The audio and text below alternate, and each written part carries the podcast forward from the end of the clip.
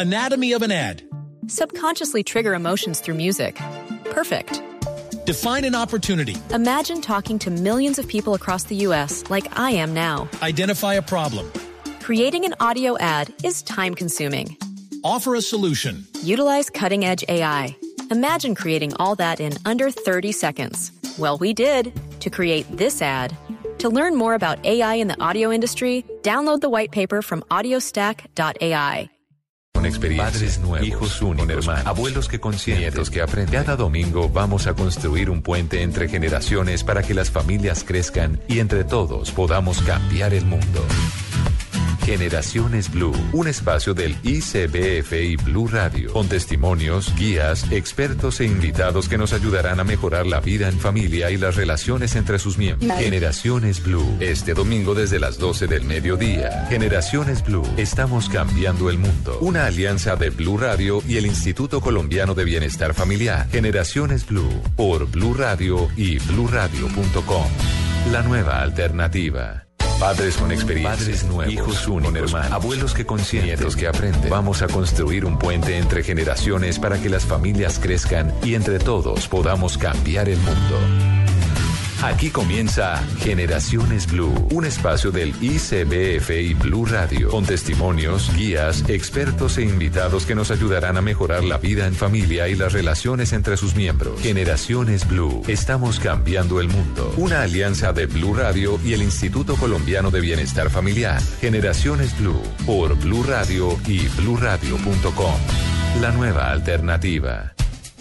Lo primero que haría sería buscar ayuda de alguna forma, entender que tiene que haber algo en la casa que está pasando, que le está afectando y pues no sé, intentar hablar con él. Y si no pudiera hablar con él, buscaría como un tipo de rehabilitación. Yo lo primero que haría sería pues primero averiguar bien qué, clase de amigos tiene, si es en el colegio, si es por la calle, y haría un seguimiento. Trataría de hablar con él y preguntarle por qué y qué podemos hacer para solucionarlo, a dónde debemos acudir. Lo ayudaría. Creo que no hay que eh, demostrarle algún tipo de rechazo porque creo que aumentaría un- el tema, la, la problemática. Creo que lo apoyaría en temas de re- rehabilitación y para que busque el, el mejor camino, porque la verdad las drogas no es un buen camino para la juventud de estos momentos. Eh, buscar ayuda en un centro de rehabilitación. Bueno, yo creo que lo primero que uno debe hacer en ese caso es explorar las situaciones de la casa. Y ahí hay una culpa muy grande por parte de los padres porque no estuvieron presentes con, con el hijo, porque lo abandonaron o porque de alguna forma lo incitaron a llegar a eso. Y hay que revisar bien porque la culpa puede ser algo muy grande que puede afectar el desarrollo del hijo y el entorno de la familia. Es el tema de hoy en Generaciones Blue. ¿Qué tal? Bienvenidos a este programa familiar donde nos encanta conversar con todos ustedes, las generaciones de las familias colombianas que se encuentran alrededor de Blue Radio y también el ICBF en este programa de responsabilidad social. Y lo hacemos con temas que nos tocan absolutamente a todos. Hace poco hablábamos extra micrófonos con nuestros expertos sobre quién en la casa no ha tenido un familiar, un conocido que en algún momento de su vida ha tenido problemas con sustancias alucinógenas, con alcohol o en este momento está pasando por eso. Y específicamente con nuestros niños, con nuestras niñas y adolescentes en ambientes cada vez más difíciles, más vulnerables, donde el control de los padres pues empieza a ser distante y hay tantos temores y también tanto desconocimiento, tanta ignorancia sobre este tema que hemos decidido hacer el programa acerca de eso. Consumo de alcohol y otras drogas, drogadicción. Como siempre, Mari Carmen Cervelli está conmigo en esta mesa de trabajo. Mari, ¿cómo va? Muy bien, muy bien, Mabel. Aquí preguntándome qué pasaría si pues un familiar o, o- o mi hija se pues, se enfrenta a este problema de las drogas. ¿Qué- ¿Y cómo lo enfrenta cómo uno? lo enfrenta uno? ¿Qué haría uno, no? Porque uno siempre cree que esto no me va a pasar a mí. Eso siempre sucede y más en las familias nuestras donde incluso creo que muchas personas dicen Dios me libre. Y- Exactamente. Y, pontifican y la, y la, y la eh, señal de la Santa Cruz está, pero no estamos exentos a que esto suceda en nuestra casa. ¿Qué hacemos? ¿Cómo lo, cómo lo enfrentamos como padres de familia? Un tema realmente interesante el día de hoy y por eso hemos traído a nuestros expertos para que nos den línea sobre todo esto. Un experto de la casa, Ember Steffen, director de Niñez y Adolescencia del Instituto Colombiano de Bienestar Familiar, está con nosotros. Bienvenido siempre. Mabel, muchas gracias por la invitación. Me encanta estar aquí. Creo que este programa es muy, muy valioso para los padres, para las madres, para todos los cuidadores. Y de verdad, muchísimas gracias por la invitación, Mari Carmen. Bueno, Ana María Bueno, médico de la Universidad Javeriana, psiquiatra y coordinadora de desintoxicación de la clínica Montserrat, también nos acompaña. Bienvenida, doctora. Ay, muchísimas gracias por la invitación. Muy interesante y bueno, muy, muy involucrada con este tema para poder ayudar lo que tú estás diciendo, esos primeros momentos de, de, de, estas difíciles experiencias. Hay un tema cultural y creo que a eso eh, nos debemos exponer todos los colombianos y es el consumo frecuente de alcohol en nuestras casas, incluso de tabaco. Y la teoría sobre esto que hemos analizado pues dice que la línea es directa. Quien consume alcohol, quien ve ejemplos en nuestros padres, frecuentemente podría repetir el modelo y llegar hasta momentos de drogadicción o excesos. ¿Usted qué nos dice, Ember? Sin duda, digamos, los elementos culturales están claramente definidos, estudiados. Eh, Colombia es un país, eh, digamos, eh, no digamos que alcohólico, pero es un país que patrocina, favorece eh, la ingesta de alcohol, las bebidas, las celebraciones, eh, y esto, pues por supuesto, favorece que nosotros después tengamos unos adolescentes, unos jóvenes, unos adultos que consuman sustancias eh, psicoactivas o, o cualquier otro tipo de sustancias. De hecho, hay estudios que mencionan que los adolescentes entran por alcohol y por marihuana a otro tipo de sustancias mucho más fuertes.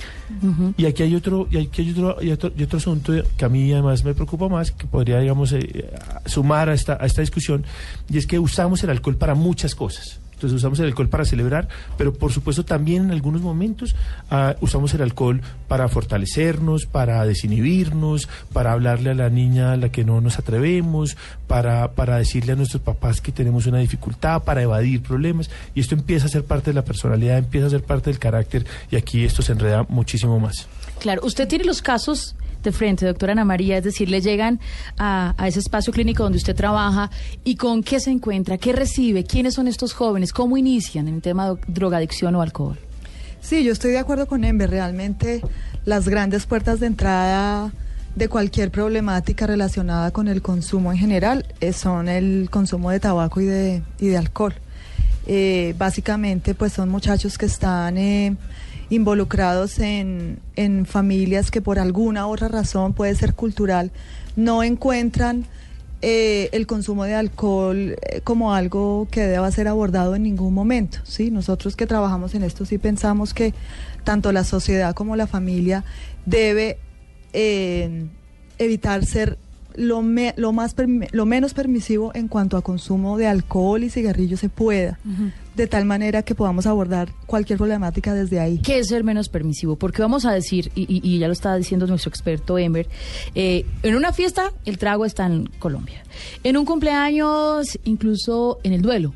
El traguito está frecuentemente. ¿Eso cómo, cómo empezamos a limpiarlo pensando en esas nuevas generaciones? Pues yo pienso que inicialmente es hablando del tema.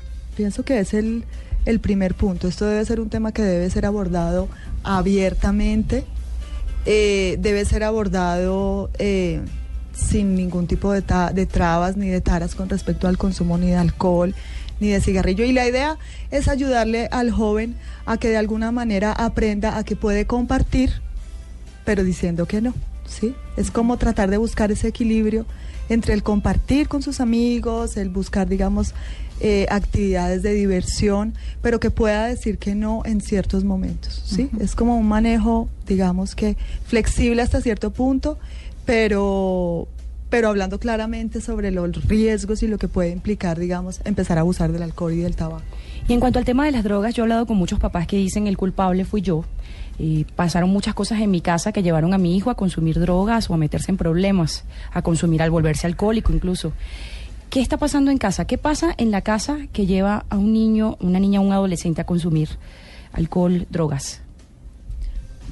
Tenemos, tenemos varias, varias razones, María Carmen. Yo creo que hay que analizarlo, digamos, en conjunto. Primero, siempre lo hemos mencionado y voy a volver a repetirlo aquí.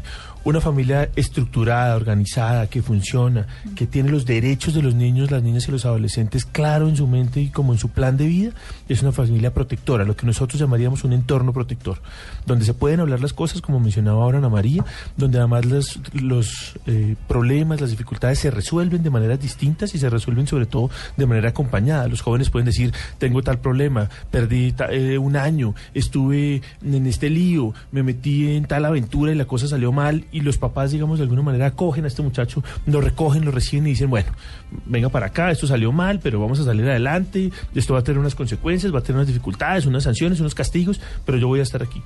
Cuando lo que tengo es una familia que nosotros llamamos expulsora, es una familia, digamos, que rechaza, que no acoge, que no re- recibe a los muchachos, por supuesto los muchachos van a estar es en manos de sus padres, en manos de, digamos, como del parche, de la pandilla, de la esquina, del bar, de, ¿sí? Y con esta, digamos, cultura un poco de la calle, en la cual lo que va a pasar, digamos, es que venga, se toma un trago, venga, fresco, tranquila, ahoguemos las penas, no se preocupe, es que su mamá cansa mucho, es que su papá...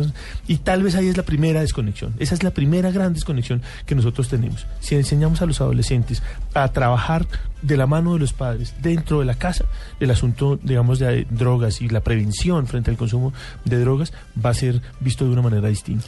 Este es el tema de hoy en Generaciones Blue. Vamos a hacer nuestra primera pausa. Al regresar tendremos testimonios, herramientas para que padres, cuidadores, para que adolescentes, jóvenes también que están con nosotros a esta hora del día puedan entender qué etapa están viviendo y qué hacer. ¿Qué hacemos los padres, cuidadores? ¿Qué hacen los jóvenes? ¿Qué hacen las familias de Generaciones Blue? Ya regresamos con Generaciones Blue. Estamos cambiando el mundo. Llegan los martes y jueves millonarios con placa blue. Atención. Atención. Si ya te registraste y tienes tu placa blue, esta es la clave para poder ganar 7 millones de pesos. Yo escucho Blue Radio, él escucha Blue Radio, todos escuchamos Blue Radio. Repito la clave. Yo escucho Blue Radio, él escucha Blue Radio, todos escuchamos Blue Radio. No olvides la clave. Escucha Blue Radio, espera nuestra llamada y gana. Recuerda que hay un premio acumulado de 7 millones de pesos. Placa Blue, descárgala ya. Radio, la nueva alternativa. Supervisa Secretaría Distrital de Gobierno. El ICBF y Generaciones Blue. Estamos cambiando el mundo. Muy bien, y lo interesante de este programa es escucharnos, hablar desde los testimonios, y cuando nos referimos a esto es conocer las experiencias de nuestros jóvenes, de nuestros niños, nuestras niñas, de los adultos, incluso en los temas que planteamos en esta mesa de trabajo, programa de responsabilidad social de Blue Radio y el Instituto Colombiano de Bienestar Familiar. Se une a esta mesa de conversación Daniel Bernal Morales. Daniel estuvo en el tema de consumo de drogas desde los 15 años, lleva cuatro meses de rehabilitación, va muy bien. Tiene aquí un saco verde, está rozagante de Medellín y nos está contando que está estudiando y nos va a hablar de su experiencia en unos minutos. Gracias Daniel por estar con nosotros. Qué bueno estar aquí y poder hablar de esto en este momento de mi vida. Qué chévere, bienvenido. Y Gladys de Rodríguez es madre también de un joven consumidor de drogas ya rehabilitado y nos va a hablar de su experiencia. Bienvenida. Gracias, muy amable. Qué gusto que estén con nosotros para hablar de los testimonios directos, porque tenemos así ya, Mari Carmen, estamos completos. La experiencia, digamos, dentro de la parte clínica educativa y ustedes que han vivido de cerca esta problemática. Bueno, Daniel, ¿cuándo empezó el cuento? ¿Cuándo usted empezó a consumir y qué consumía? Eh, yo empecé a los, como dijiste, 15, 16 años y, y todo empezó porque yo estaba en un ambiente, digamos, muy musical, ¿cierto? Pues, yo he sido músico desde que, no sé, tengo memoria, he tocado batería desde chiquitico, entonces, digamos, me empecé como a meter y a conocer gente en el medio, como cuando estaba muy pequeño. Y pues ese ambiente es, es difícil, ¿cierto? Es complicado en cuanto a eso, pues básicamente empecé consumiendo marihuana, ni siquiera tomaba trago, nunca en la vida me había, me había emborrachado y, y después me fumé un porro y digamos como que dije, no, esto está chévere, pues... Pero hablemos, a ver, vamos, vamos a devolvernos porque eso es clave para que la gente que nos escuche entienda también quién era, en qué momento estaba, etcétera. ¿En dónde vivía? Vivía en Medellín. En Medellín. Eh, ¿Su papá y su mamá viven juntos? Mis papás son separados y el ambiente era complicado, o sea, había disfuncionalidad ahí como en el, en el ambiente familiar. Obviamente pues había afectividad, pero, pero habían cosas que, nos, que no se sabían decir, que no se sabían solucionar, era, estaba bastante sobreprotegido, ¿cierto? ¿Hijo único? Hijo único. Como el... Miramos a Emer Stephen, que es el director de niñez y adolescencia del ICBF, porque hace un minuto nos estaba hablando del problema de los hijos únicos y cómo también enfrentamos los padres esas necesidades de los hijos únicos. Bueno, sigo después de esta sonrisa compartida en la mesa de trabajo. Entonces, Daniel, usted, la música, digamos, era como eh, el lugar de encuentro con otros, de salir del problema de la casa. Y, o- eh, exacto, era como mi lugar de esparcimiento donde yo, yo sentía que yo podía como, como sentirme sin problemas, por así decirlo, como que no, no me preocupaba mucho lo que pasaba en la casa, yo salía, me iba con mis ensayos, con mis amigos, había un concierto el fin de semana y el posconcierto, el preconcierto, todo eso lo disfrutaba mucho, entonces digamos me sentía como me sentía como en lo mío. ¿Y la primera fumada de ese porro cómo fue? La primera fumada de ese porro, bueno, es, es un error preguntarle eso a alguien que fumó marihuana, ¿cierto? Porque es muy difícil que se acuerde. pero, de, pero de alguna manera, de alguna manera yo me acuerdo que en Medellín existe lo que es el barrio Antioquia, que es, como dice mi abuelo, es donde están los duros de medallo, por así decirlo.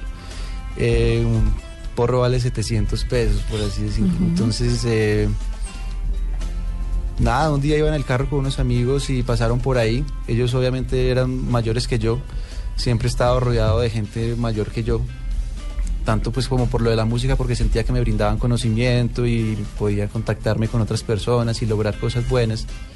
Entonces simplemente pasamos y ellos se compraron su, su, su dosis y yo pues 700 pesos, miré el bolsillo, tenía mil pesos, yo pues bueno, hágale ya después llegué a la casa, encontré un espacio y yo me lo fumé y prendí el computador y puse música y yo dije, wow, ¿qué es esto?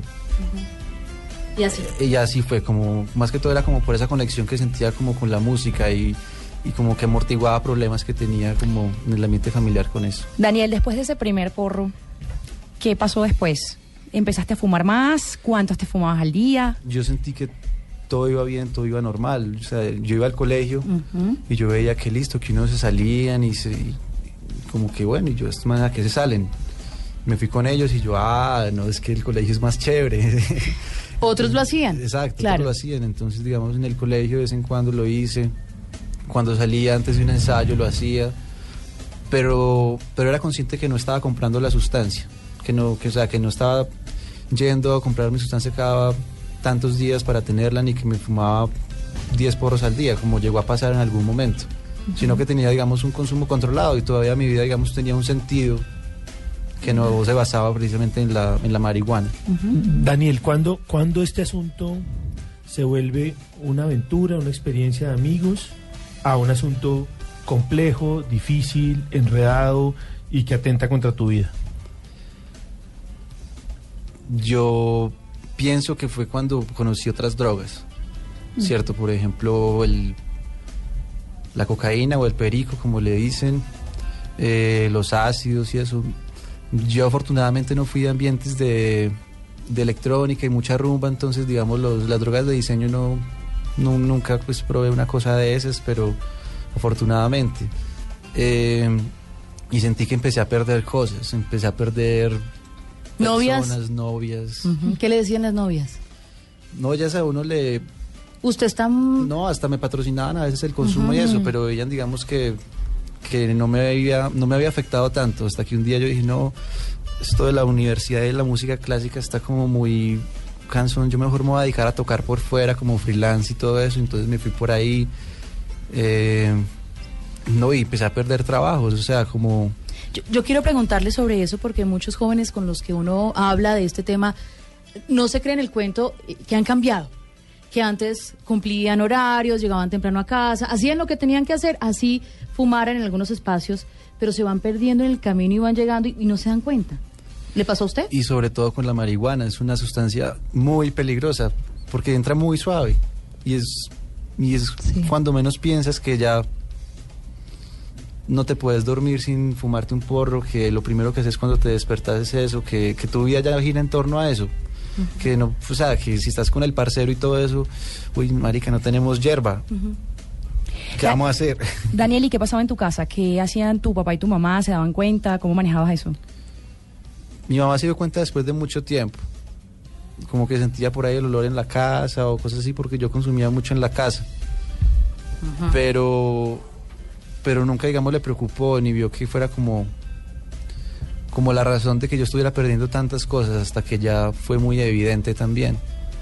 Bueno, vamos a preguntarle también a la doctora Ana María sobre varios, varios temas que nos ha mencionado Daniel. Primero, ¿por qué una cosa lleva a la otra? ¿Por qué uno se va perdiendo? ¿Qué pasa en el organismo para que uno pase de una droga a otra? Bueno, digamos que parte de, parte de los procesos, digamos, del consumo crónico de sustancias es que digamos, hay un efecto como agudo, ¿sí? Hay un efecto que se da en un momento dado, pero eh, a nivel cerebral se van dando unos cambios que son a largo plazo, crónicos, ¿sí? Y que van modificando la conducta, ¿sí? De tal manera que la persona que está consumiendo cada vez va necesitando más por sus hábitos, cada vez va buscando más placer y eso es lo que nosotros llamamos la tolerancia, ¿sí? Es decir, a medida que va consumiendo más, lo que está consumiendo no, no lo llega a sentir las mismas sensaciones en esa cantidad, sino que va necesitando más y más y más y más. Esos son los efectos de tolerancia y pasa mucho lo que dice Daniel. Llega un momento en que la marihuana no es suficiente y necesita una serie de sustancias con unos mecanismos de acción más incisivos y más fuertes para obtener las mismas sensaciones, digamos, de placer, eh, emocionales. Eso tiene una serie de, de refuerzos que va buscando y va generando mayor consumo y el escalamiento en cuanto a consumo, en cuanto a número de sustancias y en cuanto a frecuencia, bueno, todo eso. ¿Por qué el paciente no se da cuenta? ¿El desgaste cerebral? Bueno, nosotros trabajamos, nosotros manejamos mucho el concepto de que en esta enfermedad lo que más predomina es la negación, ¿sí? La negación no solo dentro de uno como consumidor, sino dentro de los papás. Entonces, fíjate lo que cuenta Daniel, pues es muy ilustrativo, que la mamá inicialmente lo vio, pero al principio no, no lo veía como un problema, pero probablemente sí los tenía, ¿sí? Sino hasta que pasan cosas demasiado dramáticas, es que la familia dice, ay caramba, tal vez sí, ¿sí? Y, pero la negación propia de la persona que consume, digamos, es la principal razón por la cual eh, la problemática no, no es vista como problemática en el momento. Es que, es que ahí todos queremos tener hijos perfectos. O por lo menos hijos, digamos, que pasen el año, que se porten bien, que sean juiciosos, que usen la música para divertirse, para aprender. En la medida en que un papá o una mamá se enfrenta a que su hijo tiene problemas, tiene dificultades, este asunto ya se vuelve más complicado. Porque este es un asunto que me toca a mí, mm, me tengo que incomodar, tengo que salirme de mi situación, tengo que ponerme, digamos, al frente de este asunto, recuperar lo que ha pasado y, por supuesto, asumir algo de la responsabilidad que este joven es un poco el reflejo de lo que está, digamos, sucediendo. Por supuesto, algunos se meterán en las, en las drogas a pesar de los buenos ambientes, a pesar de todo lo maravilloso que, que suceda, pero la inmensa mayoría no. Y Daniel también lo menciona, lo menciona claramente, sutilmente, digamos, amorosamente, incluso con su, con su familia. Entonces, eso es, eso es justamente lo que sucede. Si yo me tengo que, que, que incomodar, si yo tengo que asumir, mi hijo ya no es tan maravilloso, ya no es tan perfecto, está metido en un lío, eso es un reto gigante para mí como mamá o como papá. Debo hacer una pausa y al regresar hablamos de la responsabilidad de los padres. Tenemos un testimonio muy eh, valiente también y valeroso en este, en este espacio que hemos abierto. ¿Y qué hacemos? Porque la idea también de Generaciones Blue es, me está pasando, ¿qué hago? Regresamos. Ya regresamos con Generaciones Blue. Estamos cambiando el mundo. Buenas, vecino. ¿Me da una Presto Barba 3 de Gillette? Sí, señor, con mucho gusto. Vecino, ¿me da una máquina de afeitar de mil? Claro. Vecino, ¿me da otra máquina de mil? Ya se la traigo. ¿Me da una de mil? Ay, un momentico. No vayas a la tienda por tantas máquinas. Presto Barba 3 de Gillette dura hasta cuatro veces más. Consigue Presto Barba 3 de Gillette en tu tienda preferida. Gracias a la energía que le dio Pastas Sonia, Lorena logró levantar la mano un microsegundo más rápido cuando hicieron la pregunta. Por eso el día de reunión de padres, la profe habló muy bien de ella y sus papás le regalaron el MP3 con el que iba cantando un día que un manager la descubrió. Y la volvió famosa. Pasta Sonia, sabor y energía que te hacen mejor.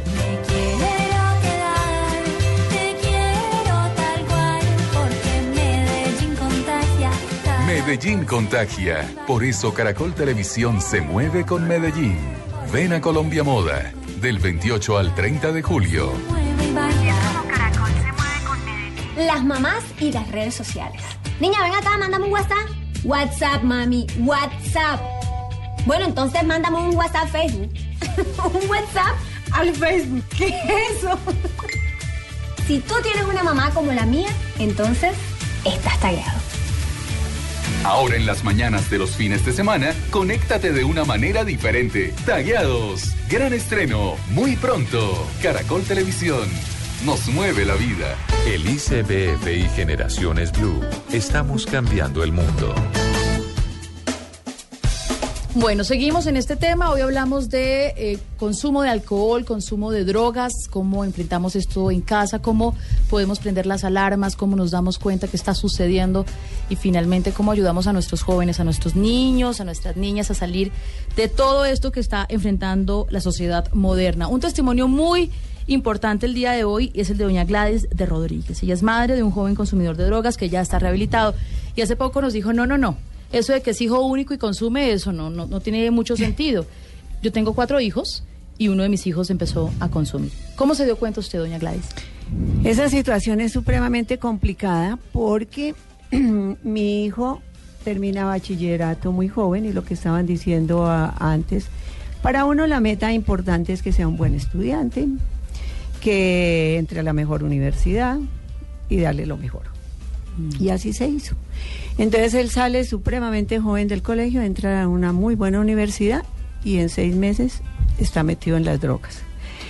Él empieza con el alcohol y la marihuana. Lo que pasa es que después, más adelante, entien- eh, vengo a saber eh, que él consumía alcohol desde los seis años. ¿Desde los seis años? ¿Por qué lo hacía? Porque en, en mi casa se hacían reuniones, se celebraban muchas cosas.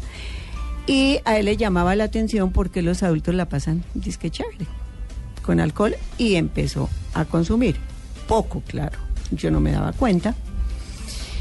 Pasa el tiempo, eh, yo, él empieza a consumir marihuana y llega o borracho o trabado, pero ese trabado yo no lo entendía que, de ¿Cómo qué motivo veía? era. ¿Usted cómo lo veía?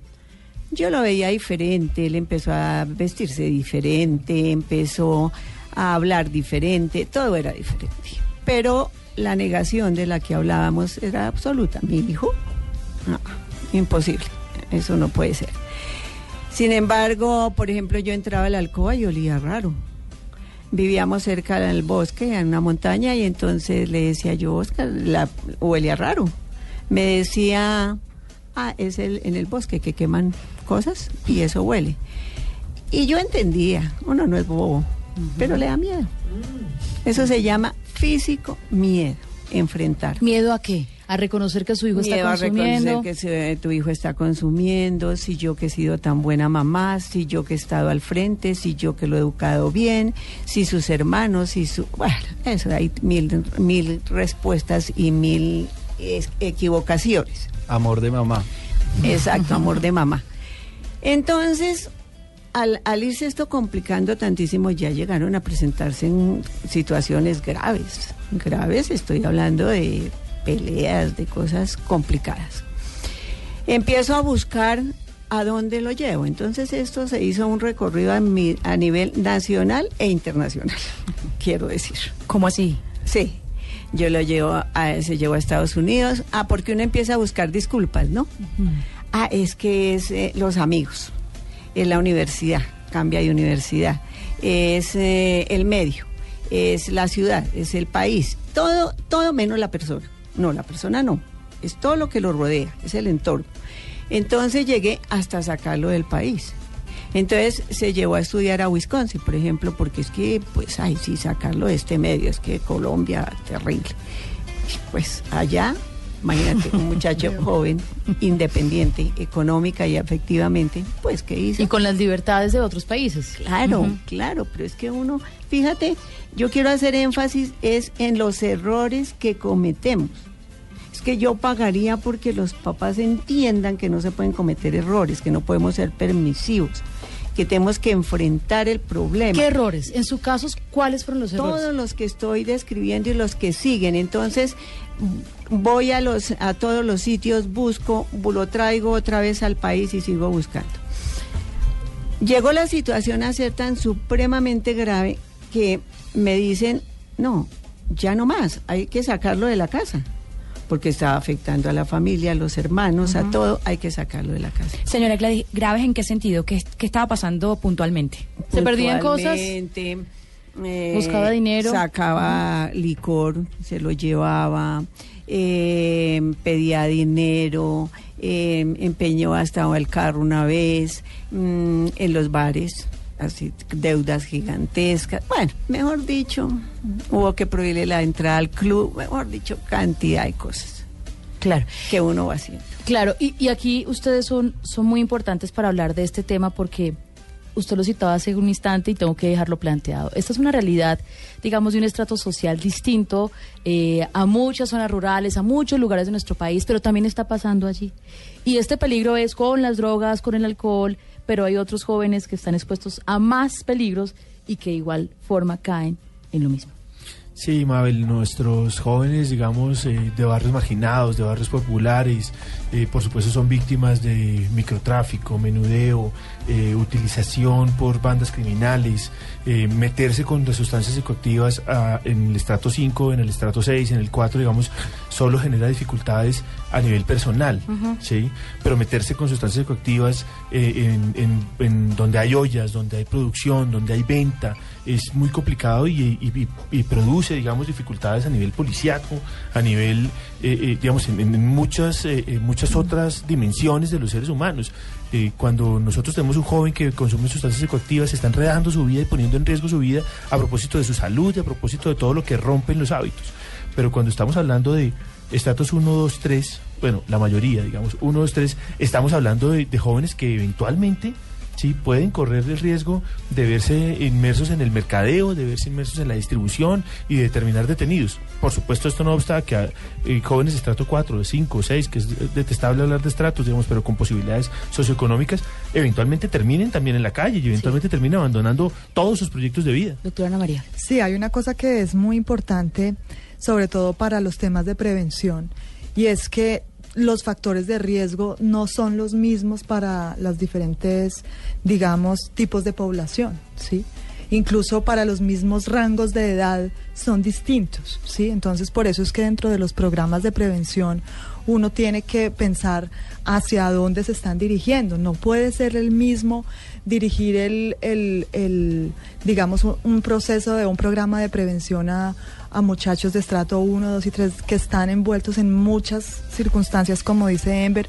Por ejemplo, un, un, un, factor de riesgo altísimo para consumo de sustancias son las, los niños y las niñas que están en, en, en situaciones de explotación sexual, por ejemplo. ¿sí? Entonces, los programas de prevención deben ir destinados a eso. ¿sí? Pero, pero Eso hay, cambia. hay un tema en común que nos une a todos y creo que ustedes también en casa los- lo empiezan a identificar. Hay algo que está pasando en las casas. Los papás, y doña Gladys lo menciona, nos, nos mentimos, no estamos reaccionando a esas alertas que aparecen una y otra vez y cuando nos damos cuenta pues ya fue demasiado tarde y ya llegamos a- al final, digamos, para acompañar a nuestros hijos. Usted hablaba de familias expulsoras. El tema de la familia es clave para la prevención y esto es parte del programa que queremos dejar el día de hoy. Es cómo nos damos cuenta que algo está pasando. Hey, papá, hay una responsabilidad de ustedes, de cuidadores también. Doctor Embe. Sí, las familias expulsoras son aquellas que no acompañan a sus hijos, que no están pendientes de sus hijos, que no comparten con sus hijos, porque no es como la auditoría o la fiscalía pues de la casa, sino es compartir, estar, ir al parque, eh, lo que siempre hemos mencionado aquí, leer, la compañía, cuáles son sus intereses, cuál es, qué es lo que les gusta. Cuando nosotros tenemos una familia que no se habla, que la niña, por ejemplo, es la que lava los platos, que la niña, por ejemplo, es la que hace la cama, que la niña, por ejemplo, es un poco, entre comillas, la empleada del servicio, pues esa niña no quiere estar en esa casa. Sí, y si además es abusada o violentada, pues menos quiere estar en esa casa y ve a cualquier personaje que pasa por ahí que le hace ojitos y se va a ir con él. Así consuma o no consuma, así le proponga otros planes que no son tan positivos para ella. Entonces, estas familias que no acogen, que no pueden conversar, que no pueden resolver los, los problemas dentro de ellas mismas, son familias que no nos sirven, que no protegen y nuestra primera barrera para la protección y la promoción de los derechos de los niños, niñas y adolescentes la hemos perdido cuando tenemos esas familias. Por supuesto, no son familias ideales, Mabel. Aquí hay mujeres, abuelas, que son súper protectoras, cuidadoras, ¿sí? Hay hombres, papás, solos, que pu- pueden hacerlo. Pero por supuesto el 60%, 70% de nuestras familias normalmente son mujeres, cabezas de familia, solas, trabajadoras, luchadoras, y a veces por supuesto no pueden con todo. Eh, me llama la atención porque Daniel dijo que su familia era una familia expulsora, pero también sobreprotectora. ¿En qué sentido, en qué sentido te sobreprotegían y cómo eso influyó a que tú dijeras, bueno, mejor consumo droga o mejor me aíslo de la realidad de mi familia, ¿no? Yo no concibía la posibilidad de ir a amanecer a la casa de un amigo, por ejemplo. Cuando tenía, no sé, 15 años, 14, de ir a una finca de ir a algo, de salir a la, a la esquina a pasear al perro, que porque vivíamos en un barrio peligroso, por ejemplo, ¿cierto? Que porque vivíamos en una casa de barrio, entonces que no salga, que porque pasan muchas cosas alrededor, digamos, que te pueden afectar. Entonces me sentí como súper sobreprotegido y eso es algo que yo pienso que me pasó y fue que cuando saqué las alas, digamos, saqué fue unas alas de, de halcón, yo digo, ¿cierto? Porque entonces salí, volé y, y ya no pedía permiso para nada, sino que ya forzaba ahora la situación porque no se trabajó, digamos, en una confianza que fuera ascendiendo, digamos, gradualmente y, que, y que eso permitiera, digamos, como como una buena relación ahí, como listo, saber dónde estás, saber con quién estás, saber que estás bien, sino que ya tenía que forzar la, la posibilidad de, de tener que salir y explorar cosas. Y aquí voy a hablar en nombre de los padres. Ayuda. ¿Cuál es la medida? Ni tanto amor, tanta protección, ni tanto libertinaje. O sea, ¿qué hacemos? Porque, Dígame, por favor, mira, y yo- doctora Ana María, ¿qué hacen los papás entonces? ¿Cuál es la medida? Yo, yo le voy a dar la palabra a Gladys. Sí, porque es que yo estoy que me hablo. Adelante. Porque, porque todo lo que ustedes han dicho es lo que podría decir yo que resumí en mi situación. Entonces, cuando ya llega uno a ese angustia, ese miedo de que su hijo ya llegó a lo más terrible, entonces ya queda en la calle, porque ah, se tomó esa determinación, que es terrible, es, es una determinación absolutamente terrible y grave, pero que hoy reconozco que si no hubiera sido así, no se da esto.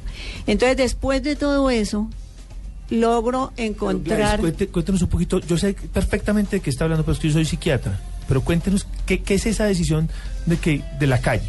¿Qué exactamente Esa decisión de la calle es cuando tú le dices al hijo, o tú entras, yo ya tenía la posibilidad de llevarlo, había encontrado la fundación colectiva aquí y ahora.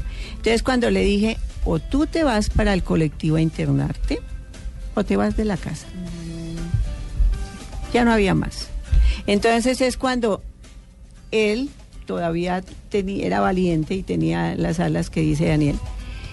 Hice listo, me voy de la casa. Entonces pasan meses muy delicados, muy comprometedores, muy graves, dolorosos, como ustedes no tienen idea. ¿Qué siente una madre cuando pasa por Usaquer y ve a su hijo en el andén? ¿Qué siente? Eso es terrible. Pero no se puede hacer nada. Hay que exigir que la persona pida la ayuda. Hasta que un día llega y me dice, no, esta vida no, no, no, no la puedo vivir más. Ayúdenme. Y ahí lo interno. Doctora Ana María. Sí, hay una cosa que es muy importante que tú estás diciendo, Gladys, y es que muchas familias tienen la falsa creencia de que una persona debe entrar al tratamiento voluntariamente para mejorarse. Y eso yo les puedo decir eh, que en la clínica Montserrat, donde yo trabajo en desintoxicación, el 2% de las personas llegan allá voluntariamente. El 98% llega, como tú dices, presionado por la familia, ¿sí? Presión. Y la presión obviamente tiene ciertos niveles, ¿sí? El nivel ya máximo al que, el que llega la familia es sacarlo de la casa, ¿sí? Pero inicialmente empiezan con ciertas cosas, el manejo del dinero, el manejo de las prebendas, ¿sí? El mismo, eh, digamos, eh, el mismo planteamiento de, de- de no, no vamos a seguir pagándote tu universidad o tu colegio hasta que no hagas un proceso, ¿sí? Ese tipo de cosas son presiones de la familia para lograr que la persona tome la decisión de cambiar, porque si la familia no presiona, siempre va a haber la tendencia a no cambiar. Antes de ir al bloque final y llegar eh, minutos con las conclusiones, ¿a usted qué lo presionó, Daniel? A mí me impresionó que yo no me sentía bien. ¿Fue usted Algo no estaba bien. o sus papás? En parte, Ajá. tuve una conversación con mi papá y yo le dije, pues acaba yo de llegar de Estados Unidos y me encontré con los mismos problemas de siempre, ¿cierto? Y quería entonces como volver a empezar como la universidad eso, para poder acabar algún día y todo, toda la cosa. Yo le dije, papá, quiero venirme a vivir contigo a Bogotá, trabajar contigo, poder estudiar. Y él me dijo, sí, pero necesito que hagas este proceso antes de. Y yo, listo, de una, porque igual las cosas no están bien, yo no me siento bien, algo anda mal y quiero poderlo solucionar o saber qué es lo que pasa. ¿Cuántos años tiene Daniel hoy? 22, Y vamos bien, ¿no? súper. Vamos muy bien. Yo sé que se nota además. Pausa, regresamos en instantes. Esto es Generaciones Blue.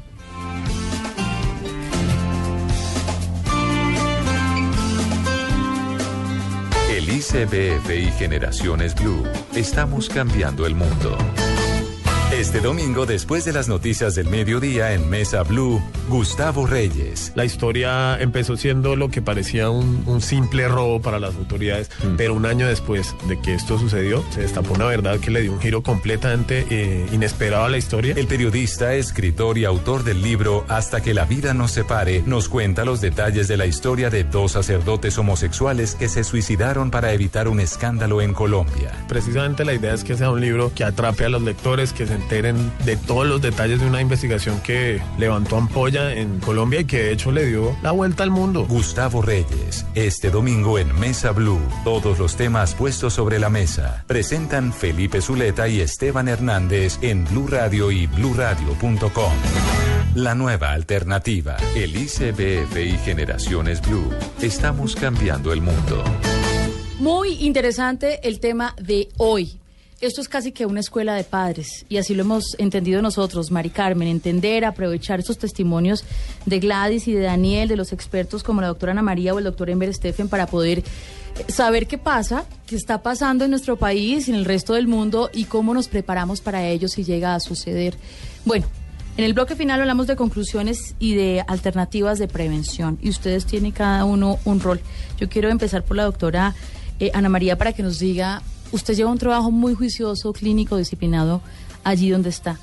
Las experiencias que le dicen, ¿cómo prevenimos? ¿Dónde está el quid del asunto? Bueno, yo pienso, Mabel, que hay dos tipos de prevención que es importante tener en cuenta. Uno es antes de que el joven toca las drogas, que es un poco lo que ha estado mencionando Ember todo el tiempo. Es el tema de las estructuras familiares, de las actividades deportivas, de la inclusión, ¿sí? Todo eso tiene que ver con los, los rasgos de personalidad, determinar si tiene algún tipo de trastorno que lo predispone como el déficit de atención. Eso es una parte.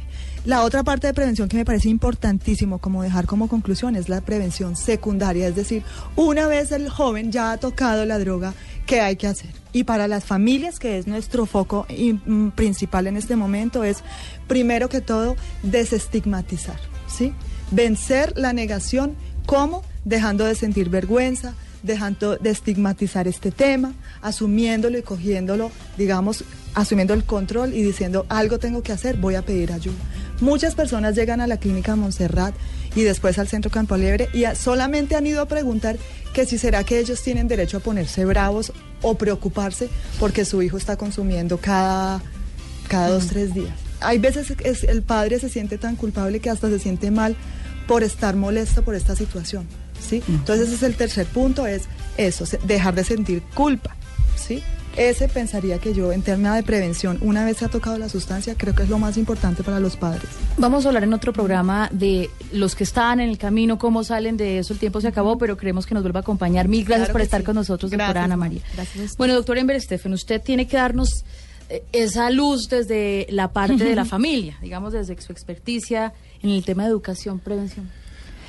Prevenir el consumo de sustancias psicoactivas es un asunto de todos y es un asunto desde el día cero de un bebé. Desde el día cero, con los vínculos, con la construcción de su autoestima, de su amor propio, con la construcción de su confianza, de las vías de comunicación. Los niños, niñas y adolescentes de este país que tienen los derechos garantizados, que tienen una vida plena, con opciones de recreación, con planes de vida de futuro, con unas buenas familias, tienen menos opciones, muchas menos opciones de caer en las garras de- del consumo de sustancias psicoactivas. Otro asunto es que por otros momentos de la vida, por otras circunstancias, eh, uno de nuestros hijos, uno de nuestros jóvenes, de nuestros adolescentes, logre tocar, digamos, una sustancia y dedicarse y entregarle un poco su vida a eso. Si nosotros leemos cuentos por las noches, compartimos el fútbol, el béisbol, el básquet, sus intereses, el computador, las mañanas, yo estoy seguro que lo vamos a poder hacer, así, lo vamos a poder proteger. Pero eso toca ya, ahora. No hay que esperar a los 15, a los 16, a los 18, a que empiecen a salir, a que empiecen a haber fiestas. No, esto es un asunto de todos los días y ahora, como la recuperación. Gracias. Daniel, ¿qué has aprendido tú y qué mensaje le puedes dar a los jóvenes como tú? Bueno, a mí me gustaría tratar dos puntos. Eh, uno no se da cuenta, uno no se da cuenta en qué momento debe cambiar, porque supuestamente uno está bajo un consumo controlado. Y hay dos clases de personas, o sea, estamos las que nos vamos hasta el fondo de la situación y nos damos cuenta que definitivamente no pudimos con esto, que hay que cambiar. Y están las otras personas que aprenden de los errores de los demás, ¿cierto? Yo hablaba esto con, con Efred Martínez, que es el director científico del colectivo ahora de la fundación donde yo me rehabilité. Eh, y yo le decía, usted sabe, yo no, a mí no me gusta odiar a nadie, yo no odio a nadie, pero usted sabe qué personas odio yo. Yo odio a aquellos que se pueden fumar un porro cada tres meses. ¿Por qué? Porque yo no puedo hacerlo, ¿cierto? Es como, ese, ese es como, cosas como mi realidad. Eh, a las personas que están escuchando, que crean que tienen un consumo controlado, pues yo los invito a que lo analicen bien. Hay grupos de NA que son maravillosos. Esos grupos ¿Qué es de NA? NA son Narcóticos Anónimos. Ujú. Eso es una fundación, es una organización a nivel mundial.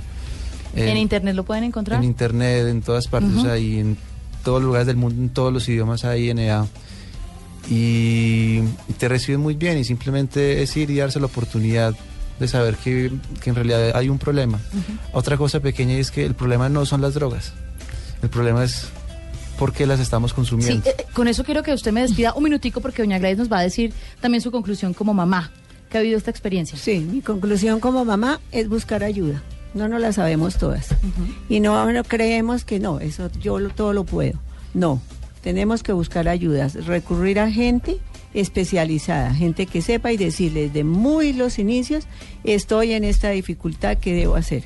Yo, por ejemplo, pasa igual, encontré a Efraín Martínez y él me empieza a, a tra- empezamos a trabajar porque eso es parte de la familia uno no le entrega el hijo al colectivo allá mire hagan el milagrito y me lo devuelven sano no no la familia tiene que involucrarse porque también la familia tiene que hacer cambios en ese proceso no nomás el muchacho es todo su entorno Porque se los lleva a todos, además. El problema no es solamente es que de, es de uno, todos. no es el hijo, sino que es el problema de la de familia. todos. Bueno, me tengo que ir, el tiempo se acaba. Eh, quiero decirle también a los padres de familia que nos escuchan en este momento que el Instituto Colombiano de Bienestar Familiar tiene un programa para apoyar a las familias, a los niños, jóvenes, adolescentes que tienen problemas de consumo, hacen intervención de apoyo, eh, tienen internado. ¿Dónde pueden encontrar información, doctor Ember? En nuestra página y también en nuestro número, el 018-091-8080, esa es la línea de atención. Ahí, por supuesto, pueden pedir auxilio, pedir ayuda, pedir orientación e ir, digamos, a estas, a estas entidades. Centro Campo Alegre, Instituto Colombiano del Sistema Nervioso, Efren Martínez, Colectivo Aquella Hora. Qué bueno. Oiga, Daniel, despido este programa con usted, porque quiero preguntarle, uno siempre habla de las drogas, las drogas, es, es uno, ¿no? El que tiene el enredo en la cabeza es uno. ¿Por qué vivir? ¿Para qué vivir? ¿Por qué estoy aquí? Porque en esta familia el tema definitivamente es sobre uno, no sobre lo que está afuera. se trata de sentido de vida, ¿cierto? Como tener el sentido de vida y saber que hay unos defectos de personalidad, ¿cierto? Unos defectos de carácter, que fue algo que a mí me sirvió mucho haber trabajado en, este, en esta fundación donde no se centraban en el consumo ni en el dejar de consumir drogas, sino en qué pasa con tu personalidad, qué, qué pasa ahí con tus, con tus sentimientos que no expresas, ¿cierto? Con las cosas que te chocan que no las dices asertivamente, con, con la manera de, de enfrentar las adversidades de la vida, ¿cierto? ¿Dónde están tus vacíos? Exacto. ¿Cuáles son tus temores? Exacto. ¿Cuáles Gracias, son tus Daniel. miedos, tus frustraciones? Vuelva por acá. Estuvo eh, delicioso esto. Qué bueno haber, qué bueno haber compartido con Sí, ustedes. Lástima que fue- ya nos vamos. Sí, sí, para todos fue una delicia hablar. Muchas como gracias. intentamos hacerlo en Generaciones Blue, escuchando los testimonios de la mano de los expertos. Nos vamos, Maricarmen. Así es, feliz domingo, Mabel, y después venimos con más temas aquí en Generaciones Blue. Chao.